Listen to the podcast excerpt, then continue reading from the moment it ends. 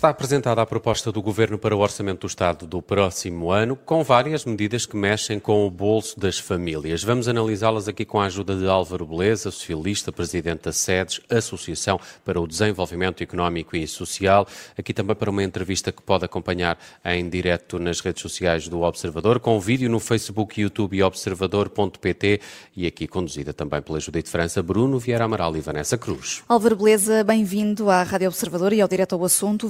Medina Olá, assume que 2024. Boa tarde. Boa tarde. Uh, Fernando Medina assume que 2024 vai ter mais adversidades do que queríamos e confirma esta redução do IRS. As taxas de imposto descem para salários até 2.200 euros, mais ou menos. Um casal com dois filhos e rendimentos mensais desta ordem uh, poupa à volta de 360 euros por ano.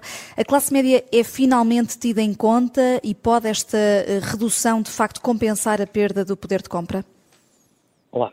Uh, bem, primeiro dizer-lhe que, uh, em nome da SEDES, que é, é sempre bom ouvir que a SEDES e outras uh, organizações da sociedade civil foram ouvidas e que o Governo vai baixar a carga fiscal, nomeadamente no IRS. Isso são boas medidas, são no sentido positivo. Um, aliás, ainda estou aqui no Porto, numa conferência da sede da AEP sobre a competitividade e, uh, da nossa economia e a competitividade fiscal, ou a falta dela, é, é, fundamental para o crescimento económico e para você atrair quadros e não deixar uh, continuar a sangria da saída de jovens, nomeadamente dos mais jovens. Portanto, baixar o IRS para os mais jovens é positivo, baixar o IRS para a classe média é positivo, Uh, agora, o que é que lhe posso dizer também, uh, falando em nome das sedes, é que nós temos que ser mais exigentes e precisamos de mais. Claro que o mundo está numa situação muito instável. Estes últimos acontecimentos do Médio Oriente só uh, vêm acrescentar mais um problema grave à geopolítica mundial, à economia. Portanto, o, há nuvens no horizonte. Há nuvens e algumas bem negras e, portanto, há que ter cautela nas medidas, nomeadamente em relação à receita fiscal, uh, e o país tem que continuar o seu caminho da diminuição da dívida, do rácio da dívida no PIB, que uhum. vai baixar de 100%, mas, infelizmente, não temos baixado a dívida em número absoluto. É bom termos em conta que a dívida do Estado português aumentou. E, portanto, certo. nós temos sempre que ter em conta essas situações. Mas é antes, de, antes de irmos à dívida, um, porque. Sim, mas deixe-me dizia... só acabar o raciocínio. Sim, sim. Deixe-me só acabar o raciocínio. Temos que baixar a carga fiscal sobre as pessoas e para todos os escalões, mesmo os mais altos.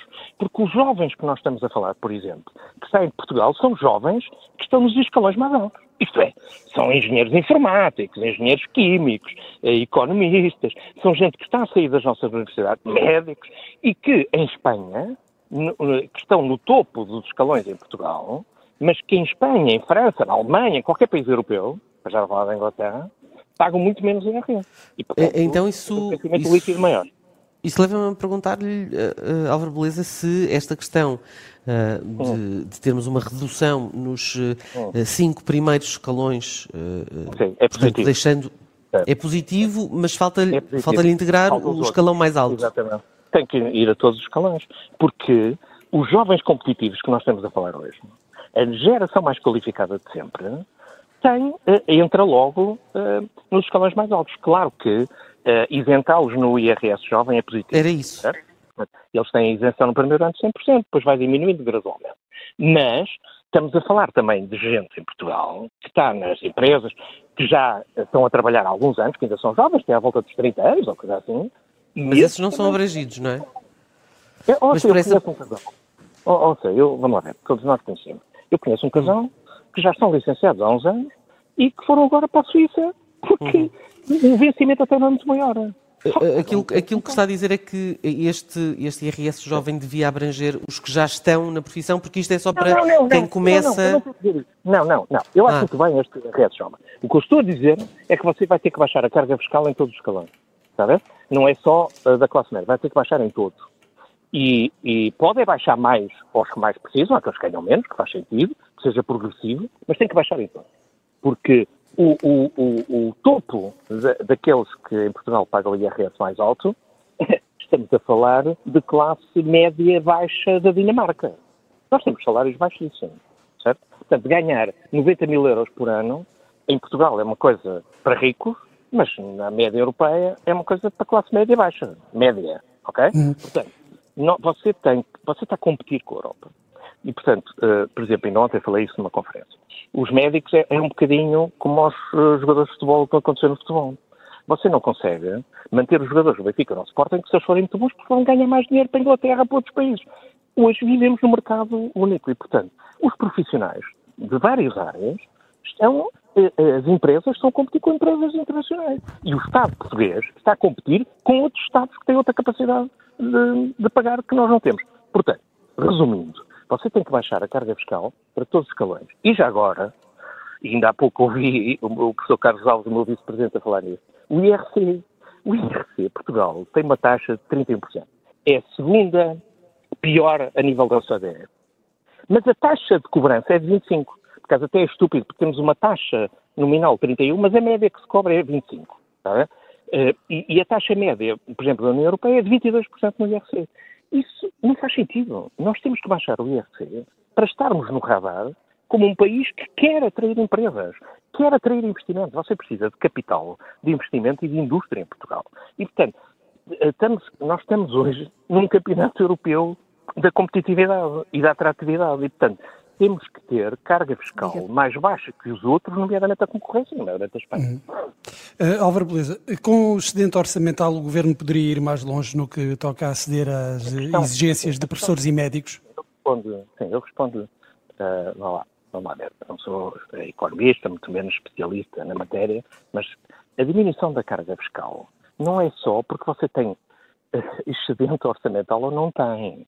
Você tem que fazer uma diminuição da carga fiscal para tornar o país mais competitivo, para atrair mais capital, para atrair mais investimento, para ter mais crescimento económico. Portanto, tem que ser uma, uma, uma diminuição da carga fiscal gradual, gradual, como é evidente, mas porque nós estamos convencidos que você pode baixar a carga fiscal e aumentar a receita, porque pode ter crescimento económico. Já agora, Portugal tem outro número que é absolutamente estratosférico e que parece que ninguém ficou incomodado com o professor Oscar Afonso, diretor da Faculdade de Economia do Porto, também por acaso é presidente da sede dos Trás-os-Montes, que fez um estudo em que a, a, a, economia paralela em Portugal anda nos 34%. Isto é absolutamente escandaloso.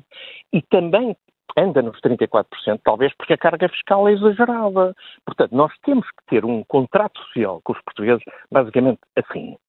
Vai-se baixar a carga fiscal, mas faz-se um trato que toda a gente tem que pagar e, que, e a fuga aos impostos é um crime de lesa pátria. Nós é estamos é a ouvir, eh, Álvaro Beleza, os, os, partidos a, a, falarem em mentiras da parte de Fernando Medina, a dizerem que uh, há agravamento da carga fiscal. Uh, não vê aqui nenhum aumento encapotado de impostos? Não, não, vamos lá ver. Não, isso não há.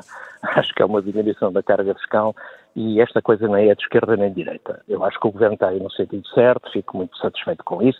Eh, como socialista... Mas os contribuintes que tenham aumentos salariais no próximo ano acima de 3% podem ser prejudicados com a mudança dos escalões de IRS? Ouça, eu até admito que às vezes há erros quando se apresenta o orçamento e que depois são corrigidos, admito que até se possa corrigir alguma coisa.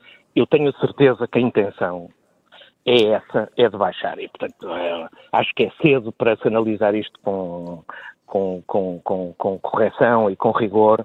Eu isso confio plenamente no Ministro das Finanças e no Governo. Acho que estão com essa vontade, tenho, sei isso e, portanto, isso faz sentido. O que eu estou a dizer é que você precisa ir mais longe e você precisa de ir mais longe também para, na, na baixa da carga fiscal para as empresas. Mas agora uma coisa hum. também importante. Não chega, a questão não é só baixar a carga fiscal. O país precisa de uma reforma fiscal. Aliás, a SEDES apresentou há dias um, um documento sobre isso do professor eh, Carlos Tavares. O país precisa de simplificação fiscal, precisa de transparência fiscal, está a ver? Você, tem, você sabe quantos benefícios fiscais em Portugal? Um estudo eh, há uns anos, de 2019, 500, uh, 500 benefícios fiscais. Só para o IRC há mais 120. Não, assim não é possível. Não, essa, essa, essa... simplificar isto, está a ver? Temos essa... que acabar com esse amaranhado, que você, se uhum. não tiver um grande fiscalista, você não se safa. Portanto, é verdade. E, e, muita gente consegue fazer fiscalidade criativa, sobretudo aqueles que, que ganham mais. Uh... Pronto.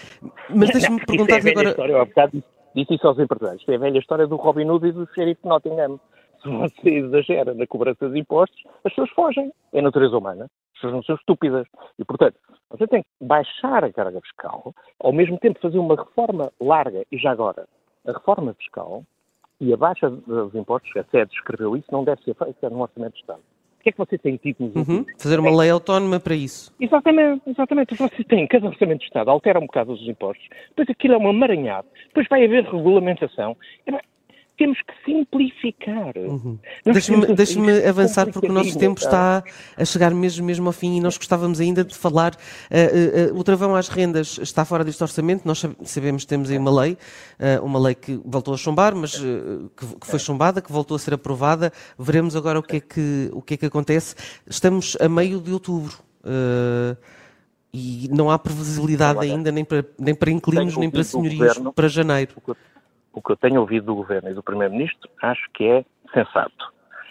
Uh, tem que se ponderar tudo e, uh, ora, eu sou, já disse isto, uh, o congelamento de rendas é um disparate. É um disparate económico, é um desastre e é um problema até que tem a ver com a confiança das pessoas nos uhum. investimentos que fazem. E, portanto, Portugal teve essa lei de congelamento, foi feita por um primeiro-ministro republicano, António Guimarães, que foi assassinado, aliás, ao Pedro Ferreira do Passo, no Arsenal, Uh, e depois o Salazar manteve esse congelamento e, e destruiu os centros históricos das cidades, uhum. Agora, agora. Coisa uh, que se manteve, aliás, durante, durante todo o século XX, depois. Certo. Durante, a inflação já está a abrandar. Uh, esperemos que o Banco Central Europeu não aumente os juros, mantenha pelo menos em planalto e depois, daqui a um ano ou dois, poderá até baixar, depende também das situações económicas da Europa, nós não sabemos, hoje não se pode adivinhar nada, e quem faz previsões corre o risco de se enganar redondamente. Mas uh, há que ser presente e há que ouvir os, os, os players, os inquilinos, os proprietários, um, eh, quem domina o assunto. Eu acho é que as leis, como tudo na vida, devem-se fazer ouvindo as pessoas que sabem. Sentando à mesa as pessoas que sabem. E o que eu tenho ouvido do Primeiro-Ministro sobre isso é correto, é esta a posição.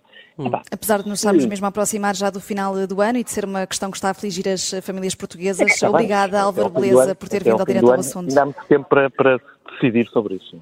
Obrigada, Álvaro, Obrigado. Álvaro Beleza. Aqui com o Orçamento do Estado em análise, em cima do joelho, já que foi apresentado na última hora, eh, o Direto ao Assunto está de volta amanhã.